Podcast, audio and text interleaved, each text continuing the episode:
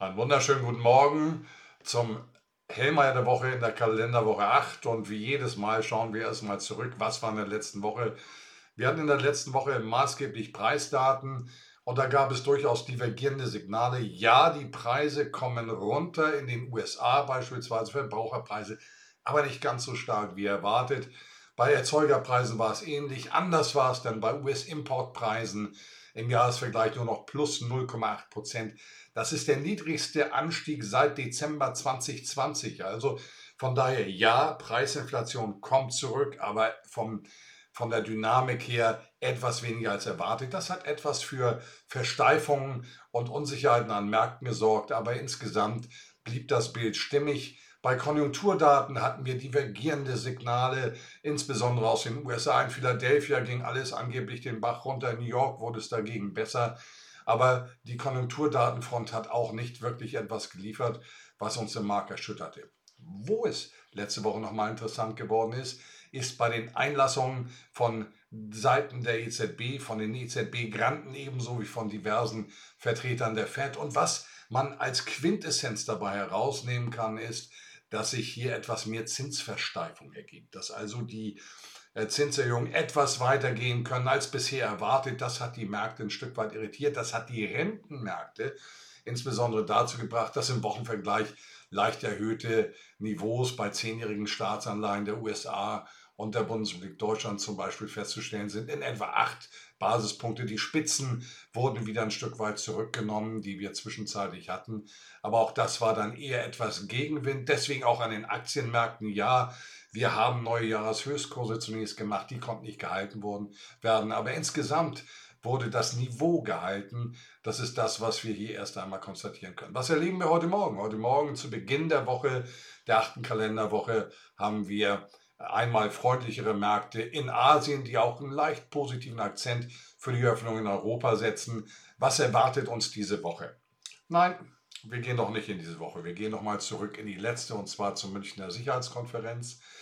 Zur Münchner Sicherheitskonferenz lässt sich Folgendes sagen. Es war anders als früher. Es waren viele Teilnehmer nicht da, die sonst dabei waren. Es war stärker ein westliches Konsortium der Sicherheitsinteressen und das äh, hat sich dann auch in der Verbalakrobatik niedergeschlagen mit klaren Positionierungen zugunsten der Ukraine.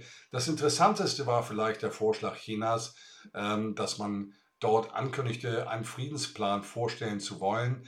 Ob das Ganze Tragfähigkeit hat, sei dahingestellt. Auf die Märkte hat es keinen großen Einfluss. Schauen wir auf die Daten, die uns diese Woche erwarten. Das sind Konjunkturdaten. Äh, vor allen Dingen, wenn wir mal schauen, heute beginnt es mit dem Verbrauchervertrauen der Eurozone.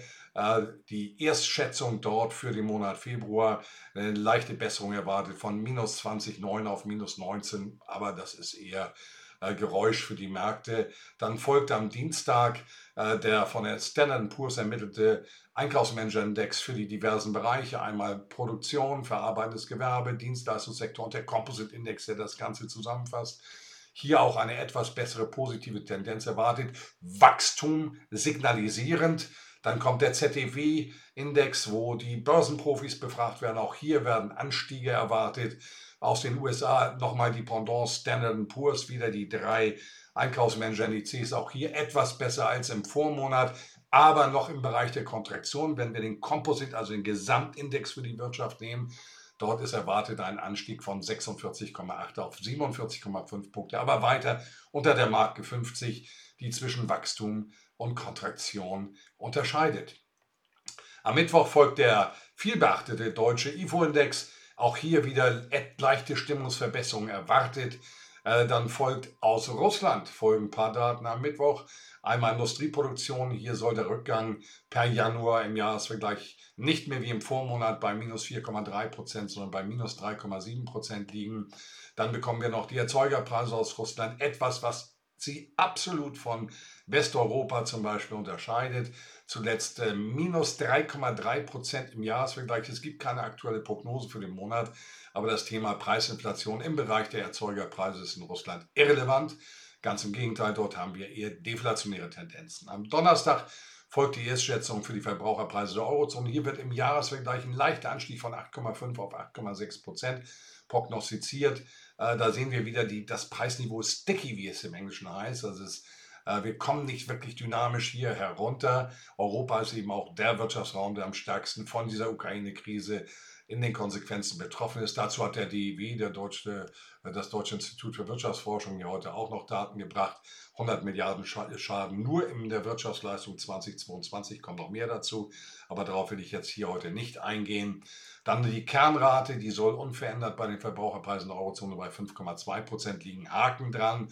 USA die zweite Schätzung für das BIP 2,9 Prozent in der auf das Jahr hochgerechneten Fassung. Um einen Quartalsvergleich zu haben, müssten wir es durch vier teilen. Aber das wirkt äh, solide, steht ein Stück weit im Widerspruch zu den Einkaufsmanagern-Indizes. Nehmen wir zur Kenntnis. Freitag, was folgt Freitag? Die Verbraucherpreise aus Japan, auch dort ein relativ hohes Niveau. Die Kernrate war zuletzt bei 4%, die soll bei 4,2% liegen und die Gesamtrate bei, bei 4%.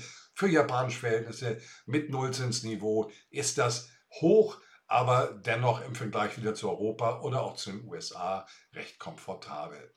Ähm, dann folgte die Erstberechnung, äh, die, die detaillierte Berechnung des BIPs Deutschlands hier Erwartung der Bestätigung der vorläufigen Ergebnisse minus 0,2 Prozent im Quartalsvergleich plus 1,1 im Jahresvergleich in der saisonal bereinigten Fassung.